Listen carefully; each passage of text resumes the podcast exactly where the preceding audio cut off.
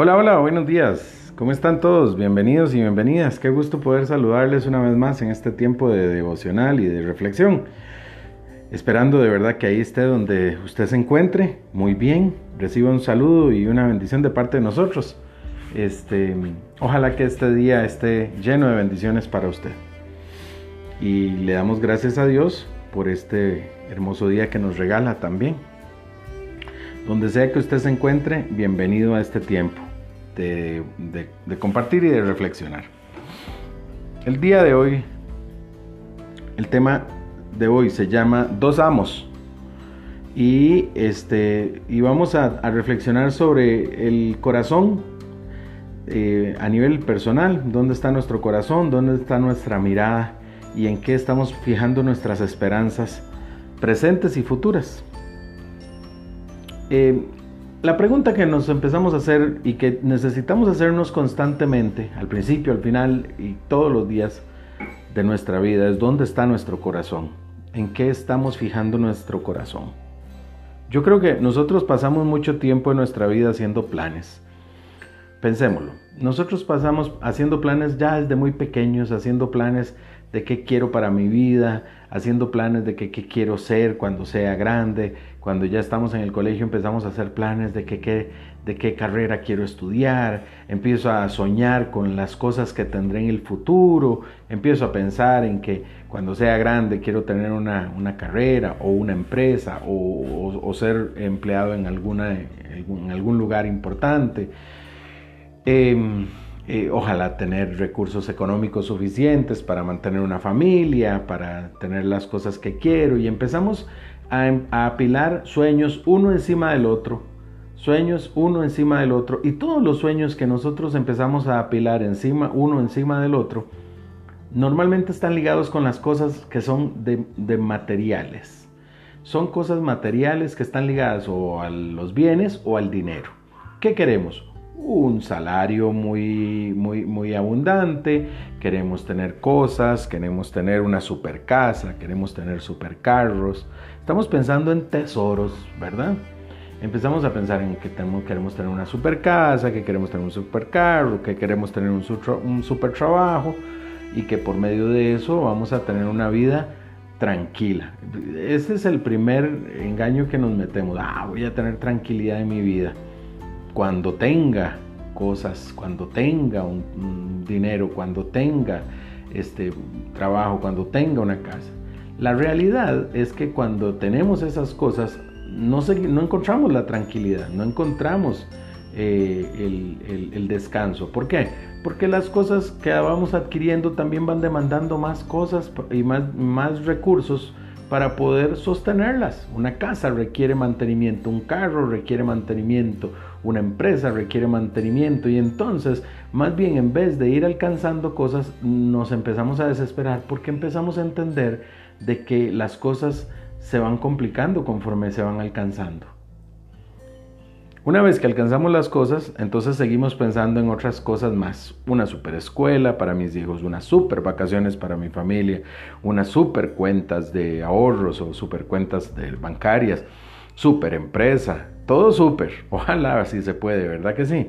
Yo no quiero que me malinterpreten. Yo no estoy haciendo una reflexión que nos lleve a pensar de una manera mezquina o mediocre, de que no tenemos que esforzarnos. Yo creo en el esfuerzo, yo creo en las metas y yo creo en el, en el propósito.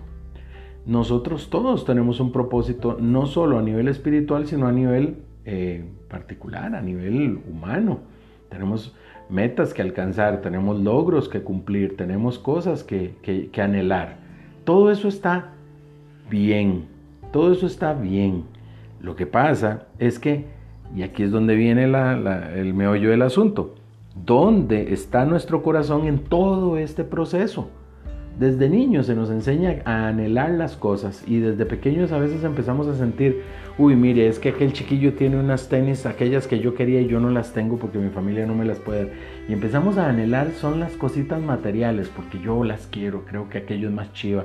Uy, cuando era chiquillo yo me acuerdo que eh, yo subía, un hermano mío me regalaba eh, pósters de revistas de carros y de motos muy chivas y me encantaba pegarlas ahí en mis cuadernos y en mis, en, mis, en mi cuarto y, era porque yo anhelaba que chiva tener este, este, este Ferrari, uy, qué chiva tener. Siempre se nos vendía la idea de, de anhelar lo más alto, siempre, las cosas materiales lo más alto. Y como reitero, no estoy en contra de anhelar, de creer y de querer. Estoy hablando de dónde va nuestro corazón en este proceso. Siempre se nos enseña que todo esto lo vamos a alcanzar por nuestras propias fuerzas. Y es verdad, algunas cosas las podremos alcanzar por nuestras propias fuerzas si nos esforzamos, porque así es como funciona la vida y lo hemos visto. Hay personas que no creen en Dios y son ateas de plano y son exitosas y, llegan a tener todo lo que quiera a nivel material. Siguen teniendo dentro de su vida un gran hueco en su corazón que no se puede llenar con nada de lo material que le vamos a, a poner ahí.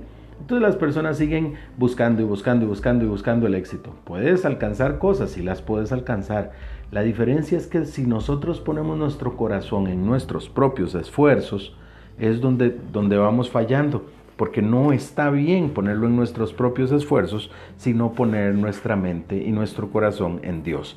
Para esto vamos a reflexionar hoy en el, en el Evangelio de Mateo y vamos a ir al capítulo 6 y vamos a revisar los versículos 16 al, 10, al 20, perdón, 19 al 21 y también el 24.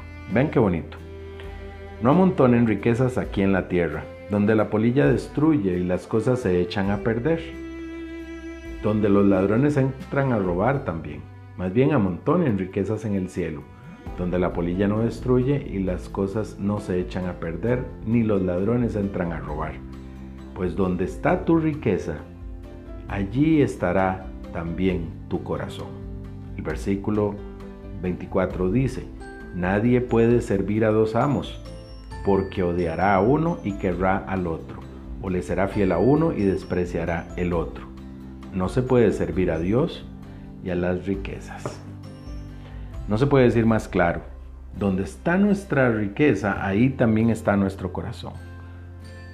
Dios lo que nos dice, Jesús lo que nos dice en este momento es no no que fijemos la mirada en las cosas, en la riqueza, en lo material, sino en Él. Estoy seguro de que Él en, la Biblia tiene muchísimas promesas donde dice que si fijamos nuestra mirada en Él, Él va a velar por nosotros. Incluso les voy a comentar en este capítulo, eh, en el versículo 25 en adelante, si usted quiere seguir leyendo, Váyase del versículo 25 en adelante hasta el versículo 34 y te darás cuenta de cómo Jesús no solo te dice que él, mm, él quiere que fijemos la mirada en Él, sino que Él va a cuidar de nosotros y nos va a dar lo necesario para nuestra vida. No más de lo que necesitamos, sino lo necesario. Y ahí es donde está la cosa. Desde pequeños o desde jóvenes se nos enseñó a anhelar más de lo necesario. Y por eso hay tanta falta de equidad en el mundo, porque hay personas que amontonan tanta riqueza que hace que otras personas no tengan acceso a ella. Y en vez de compartirla, lo que hacen es seguir amontonándola. Hay gente tan millonaria que podría repartir toda su fortuna y le tocaría a cada persona que habita el planeta un montón de dinero. Los países enteros ricos hacen eh, cosas increíbles con el dinero también y, no lo reparten. Pero es que el dinero al final de cuentas lo único que hace es endurecer el corazón de la gente y el corazón de quienes nos dirigen. Por eso es que Dios nos pide que estemos con nuestra mirada y nuestro corazón puesto en Él. Él dice que por medio de Él vamos a recibir lo que anhelamos, dentro de su voluntad, por supuesto. Por supuesto también Él nos dice que nosotros pidamos, pidamos. Eh, pero en el Padre nuestro lo dice, el pan nuestro de cada día, dánoslo hoy, lo que necesitamos para nuestra vida, dánoslo hoy. Y también dice que se haga tu voluntad. Literalmente nos dice, ahí estamos, diciéndole a Dios, haga, denos lo necesario para nuestra vida, pero sabemos que usted va a hacer su voluntad en nuestras vidas también y nos va a dar lo, lo que ocupamos. Desde, desde jóvenes necesitamos fijar nuestra, nuestro corazón en Dios. A nosotros se nos acostumbró a fijarnos en lo material desde chiquillos, desde muy pequeños. Fíjese en lo material, pero creo que hay que cambiar el paradigma y empezar a ver lo material a través de Dios y decirle a Dios, Dios, lo material viene a mí por medio tuyo, el trabajo viene a mí por medio tuyo, eh, mi casa llega a mí por medio de ti. Y aprender a descansar en eso. Existen personas que son cristianas hasta que se les meten con el dinero. Y, y yo conozco ejemplos de esto. Y esto es increíble porque se les olvida el cristianismo cuando tienen que ver con la plata. La riqueza no es sinónimo de soberbia, pero dentro de las personas que tienen más dinero hay más soberbia. Y la pobreza no es sinónimo de humildad, pero dentro de la gente humilde, muchos de ellos son pobres. ¿Por qué? Porque en la pobreza aprendes a vivir de lo que viene de Dios. En la riqueza puedes pensar que lo que tienes viene de tu propio, de tu propio esfuerzo y de, de tus propias manos.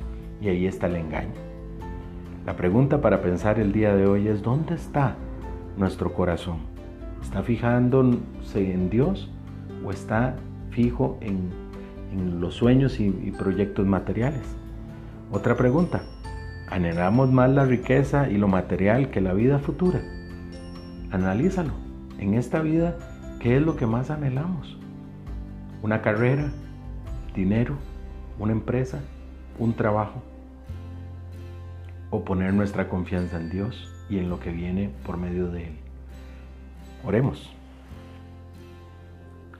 Amado Jesús, hoy queremos poner en tus manos nuestra vida, nuestro corazón y nuestra mirada, levantando hacia ti, Señor, nuestra necesidad, diciéndote la necesidad que tenemos, pero también esperando en ti, de que conoces nuestra necesidad y nuestro corazón y la intención que hay en él.